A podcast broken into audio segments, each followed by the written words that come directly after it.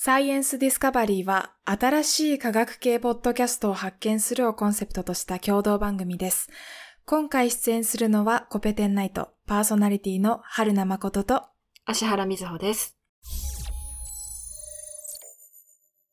では、早速、はい。質問5つあるうち1つ目からいきましょうか。はい。はい。ポッドキャスト名の由来とパーソナリティについて教えてください。えまず、ポッドキャスト名の由来については、えーコペテンナイトという名前は、コペルニクス的展開プラスナイト、まあ、夜っていう、まあ、2つの言葉からできています。はい。で、なんか、うんと、コペテンナイトのエピソードごとのその概要欄に、科学の視点がこれまでのものの見方を変える、コペテンの可能性を秘めた広大な宇宙の旅へという風な文言が書いてあるんですけども、壮大だね。そう。えーコペルニクス的展開っていう、まあ言葉自体は関東で、関東のね、て哲学のあの関東の言葉、作った言葉だけど、要は、えっ、と、天動説から地動説への転換のように、うんえー物事がもう180度変わるような発見。のことを言うと思うんですけど、うんと、うん。まあ勉強するって視野が広がったり、考え方が変わったり、見方が変わったり、そのものの角度が変わったりするようなことだと思うので、それってすごい楽しいことだし、うん。えーそれを、えー共有したいという気持ちがあるので、えーそれを名前に入れて、まあプラス、うんと、宇宙の話を取り上げたかったので、宇宙の話で、なおかつラジオっぽい 言葉として、ナイトをくっつけてあるとはい。いう由来がありますね。なんかコペテンっていう言葉の響きが良かったんだよね。こう語呂がね。まあ実際ね、そうそうそう。覚えてもらい、覚えてもらいやすい名前にしようってなった時に、そうそう。コペテンがいいんじゃない？みたいになったんだよね。コペルニクス的展開なんて日常会話では使わないけど、なんかで聞いていい言葉だねってなって、それをコペテンって略してる人がいて、なんか、うんうん。なんかいい、いい、じゃん、みたいそうそうそう。めっちゃ覚えやすいよな。ね。ね。で、コペテンにしようと。意味的にも、番組のコンセプトとしても合うし。うん。ということで、そうそう。ナイトはそれをなんかいい感じにしたっていう。そうそう。味付はい。塩コショウです。け。そうです。そういうこはとです。では、パーソナリティについては、私から行くか。うん私が春名誠。この、こちらの声が春名誠です。えー現在、えーと、国内の大学の大学院生をやっていて、えー研究、その専門分野が惑星科学です。で、コペテンナイトでも、えー惑星科学を中心に取り上げているので、えーそういう感じですね。私が、私の専門領域の話を、うん専門領域プラスアルファみたいな話をしている感じですね。はい。基本は先生役は誠さんにやっていただいてます。はい。博士も行くよと。そうです、そうです。博士課程まで行く予定です。今まだ修士だっけ？まあ、修士2年。今修士2年か。今から今年が修論です。お疲れ様です。終わはい。ったら、ドクターに行くと。そうです、ドクターに行きます。頑張ってください。はい。ということで、で、もう一人が、えーこちらの声が芦原瑞穂です。えー、誠とは同級生なんですけど、えー大学は別で、今、私は社会人1年目をやっております。そうですね。はい。大学ではまたこちらも全然違うことで、演劇を、演劇学を専攻してたので、えーしていて、演劇と言ってもあの自分が演じたりとか、えー照明の技術とか、そういったことよりも、えー演劇史であったりとか、えっと演劇論？歴史ね。歴史とか、そう演技論とかあと劇場の構造についてとかなんかまあうんそんなような座学中心で演劇を学んでました。はい。舞台鑑賞とかあと一回西洋美術にはまったハマっていて、えー神話とか、えー美術は好きで見てちょっとずつ勉強しております。そうですね。はいみずほと美術館に行くと、あの、音声ガイドを借りてうん、勉強しながら、ゆっくり眺めた思い出があります。あそう、その経験から私絶対、あの、音声ガイド借りるようになっーたあ本当？そっかうん。そんなことあったっ全け然違う。私が覚えてないんだけどいつだっけ？本当か？よかった。はい。な意外と、意外と宇宙の話聞いてて神話の話とかが出てくることがたくさんそう、名前がね、ねえつながってくるんだよ衛ね星の名前とかが神話から取られていたりするので、面白い。うんとそのし神話つながりでこういう美術作品があってみたいなコメントをしてくれますねいつもあーそっちに広げちゃっててでも楽しく私もうんそうめっちゃ聞いてます。はいよかった。そんな二人でお送りしております。はい。じゃあ2つ目の質問いきますね。はい。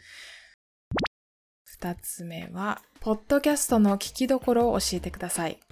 またはこんなことを喋っている番組ですというのを紹介はい。してください。とのことで。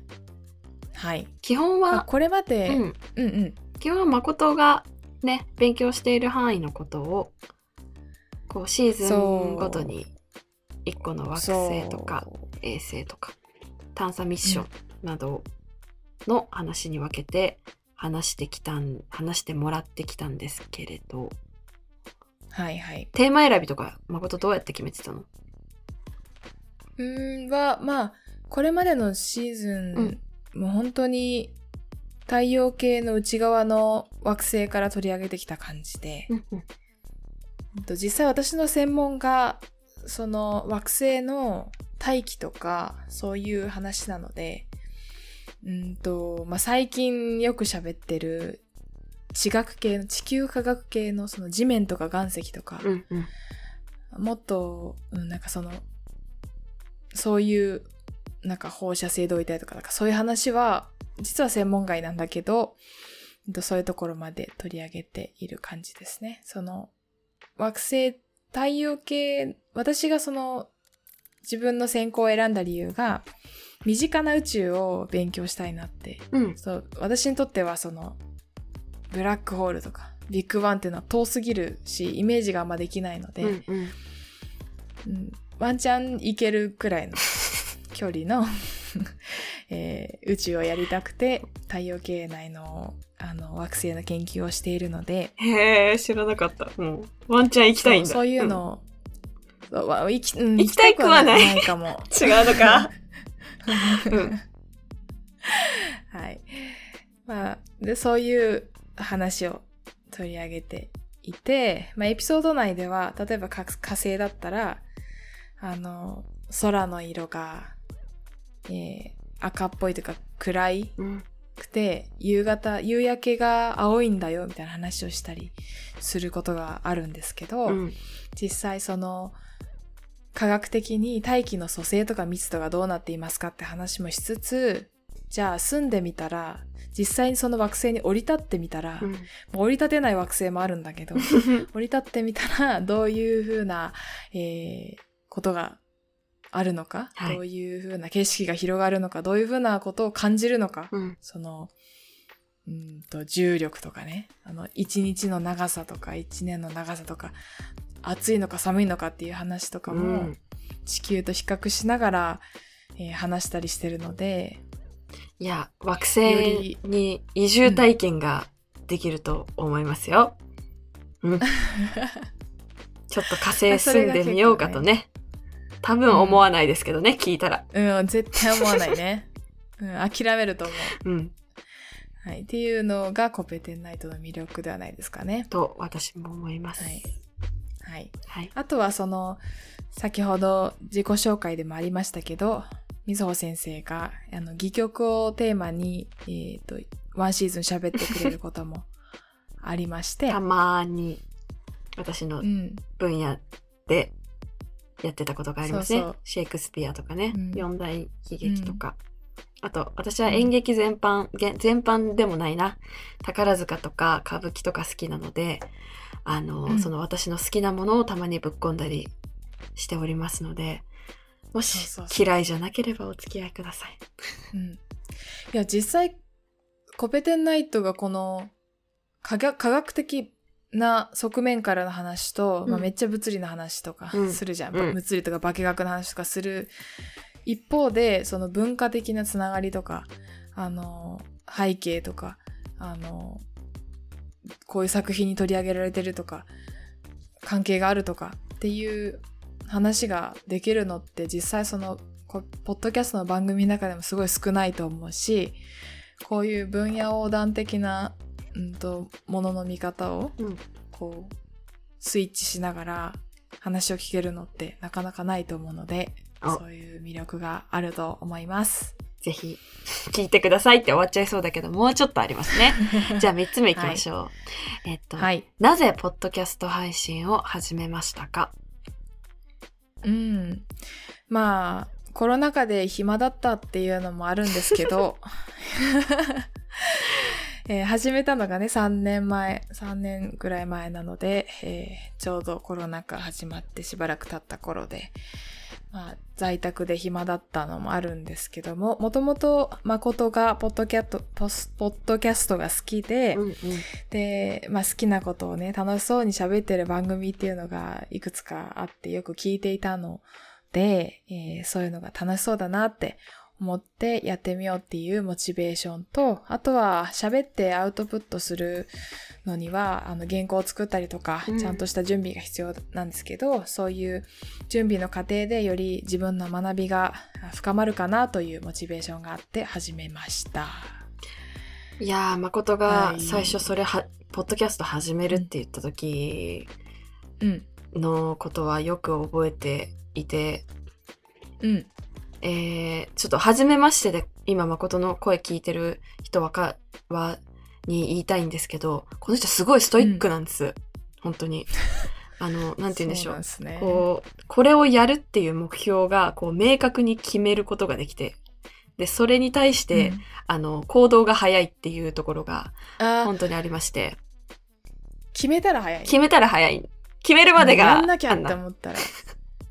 なんかあの、時々降りてくる時があって、いや、これはやらなきゃいけないっていう。降りてくんのね？そう、降りてくると早い感じ。多分その3年前コロナの時にあの学生時代に自分から何かをアウトプットすること、配信発信することをしなければならないって、こう誰かが誠に囁いたんですよねきっとうん、多分ね。そこからですよもう番組作って話し始めて、うん。もう一個番組やるから一緒にやらないかってなって早いなこの人っていそうくだりがありました。はい。はい。あの、まあ、一番最初に始めた番組がすごい、あの、自分の日常の話をする番組だったので、もっと自分の専門の話、勉強に関係する話をしたいって始めたのがコペテンナイトでした。はい。そういうことです。はい。はい。そんな感じです。うんじゃあ次の質問いくか。最初に聞いてほしいおすすめエピソードは何ですか？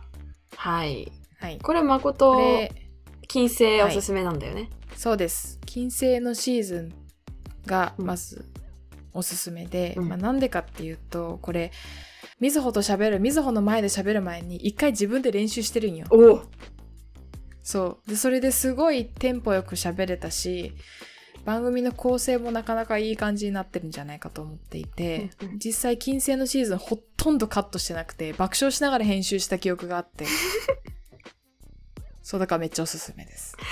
爆笑しながら編集して、ほとんどカットなしでうんうん、そう。いけたと。はい。収録そのもののテンポ良かったんだね、きっとね。うん、そうだと思う。いやうんー、なんか何事も練習が大事みたいな話になっちゃってますけど、いつも準備ありがとうございます。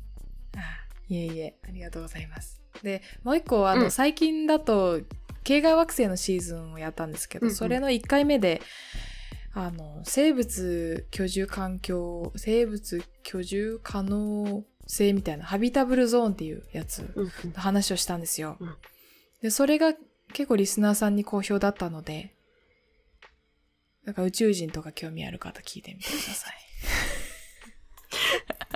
いきなりちょっと、うん、そういう次元じゃないけど、ハビタブルゾーンって。もうちょっと科学的なというか、うん、もっとなんか、ね、あ可の能、性、そう、うんどういう環境で生物が生き残い、うんと、発現して、その、維持できるか、生命活動を維持できるかっていう。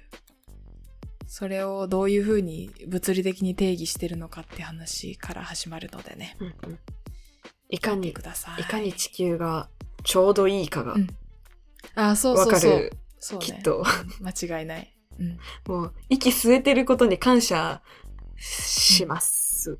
きっと。はい。間違いない。はい。じゃあ最後、5つ目の、うん。えー質問に行きます。どんな人に聞いてほしいですか、ということですが。これ、まあ、えっ、と、宇宙の話とか惑星科学の話、惑星の話してるので、うんまあ、あの、すごい小難しい話をしたりすることもあるんですけど、うんうんと実際にこの分野を本で勉強するよりもすごい手軽に聞けると思うしあと人の声で人が喋ってるのを聞くって、えーパーソナリティ自体私たち自体に少し親しみを持って聞けるっていうのがポッドキャストの魅力だと思うのでぜひ宇宙に興味あるなとか漠然と好きだなって思う人は、その入り口として学びの入り口として使っていただけるのかなと思っています。うん本を手に取るよりも、きっと、うんまあスピードラーニングではないけれど、聞き流しで、うんまあ聞き流してるとちょっとわかんないところが出てくるぐらい、たまに難しい時あるけど、まあうん一緒に勉強する感じでね。一そうそうそう入り口に聞いてもらえるよね。うん。なんか結構真面目な話になったね。ちゃんと真面目に喋ったね。うん。うん。大抵はゆるい雑談をしてることも多いんですけど、そうなんです。えーこの番組、サイエンスディスカバリーは、新しい科学系ポッドキャストを発見するをコンセプトとした共同番組です。えー新しいポッドキャスト番組と出会うきっかけにもなりますので、ぜひフォローやレビューで応援よろしくお願いいたします。また、ご意見やポッドキャスターの音源投稿を募集していますので、詳しくはエピソード概要欄のリンクをチェックしてみてください。ということで、コペテンナイトからは以上です。ありがとうございました。ありがとうございました。番組も遊びに、遊びに来てねとかぜひ聞いてみてください。